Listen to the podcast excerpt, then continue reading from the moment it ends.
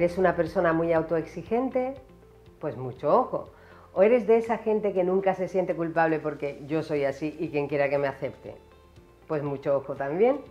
La culpa es una estupenda brújula de mejora personal y de mejora de la multitud de relaciones que tenemos en nuestras vidas, pero tiene dos caras, una llena de luz y posibilidades y otra tenebrosa capaz de aplastar literalmente a las personas. Así que hoy quiero sugerirte una forma de gestionarla para no caer en sus peligrosas redes. Igual que la semana pasada decíamos que el resentimiento surge cuando alguien no cumple tus expectativas y te decepciona, la culpa te llega cuando quien te decepciona y no cumple lo que esperabas eres tú. En principio es algo bueno, te ayuda a cuidar de tus valores y tus principios y adaptarte a las normas sociales y familiares con las que nos relacionamos. Es como un aviso interno que se enciende cuando no has hecho o dicho lo que crees que deberías haber hecho o dicho.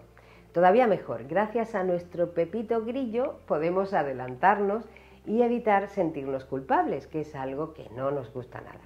Pero si te empeñas en negarlo, en mirar para otro lado o en engancharte rumiando una y otra vez el sentirte culpable, llegan los efectos negativos.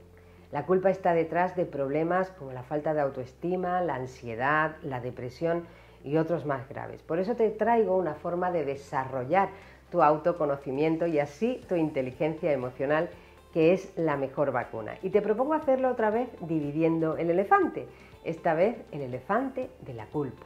Vamos allá. Piensa en cómo eres tú y escribe en un papel 10 cualidades positivas tuyas. Que no tienes 10, no digas eso. Que sean todas positivas, por favor. Y nos interesan especialmente esas a las que sueles ponerles un muy por delante. Te quedará algo como yo soy divertida, yo soy alegre, yo soy muy responsable, yo soy muy exigente. Eh, eh, un momento. ¿Ser muy exigente te apoya siempre? No, pues táchala. Escribe 10 cualidades que te caracterizan, sí, pero que además siempre te apoyan. Puedes preguntarle a la gente de tu entorno si necesitas inspiración, pero llega por lo menos a 10. Ahora vamos a usar las matemáticas otra vez. Tus expectativas sobre ti son un 10 en todo eso que has escrito, un 100 si las sumamos, porque tú eres la caña. Pero ahora, con absoluta honestidad, que no se va a enterar nadie, del 1 al 10. ¿Cuánto fuiste de divertido o divertida ayer? ¿O la semana pasada? ¿Cuánto fuiste de alegre y de responsable? Valora toda la lista en un horizonte temporal corto y suma la realidad. ¿Hay mucha diferencia con el 100 de las expectativas? Y si esa diferencia fueran los kilos de una mochila que llevamos a cuestas, ¿cuánto te pesaría? Ocurren muchas cosas y no tienes superpoderes. No puedes estar todos los días al 100% de tus propias expectativas. Sin embargo, cada vez que no eres lo que esperabas de ti, te decepcionas y te sientes culpable. Y no solo eso, a veces pasa que no has llegado en algo concreto, pero te juzgas de forma cruel como si no hubieras llegado en nada. Pero al dividir el elefante puedes ver tus cualidades más afiladas y apoyarte en ellas para ejercitar algo muy importante para quitarle peso a la mochila, la autocompasión.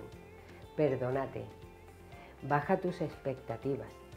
Y como también ves las cualidades menos afiladas, puedes plantearte planes de acción para mejorar en eso. Una a una, poco a poco, de forma efectiva, sube tus expectativas. Puedes hacer las dos cosas, qué vas a dejar de autoexigirte desmesuradamente? ¿En qué te vas a proponer mejorar? No permitas que la mochila de la culpa te haga arrastrar los pies o termine impidiéndote avanzar, porque sí, la culpa sí que pesa, pero le pesa menos a la gente inteligente.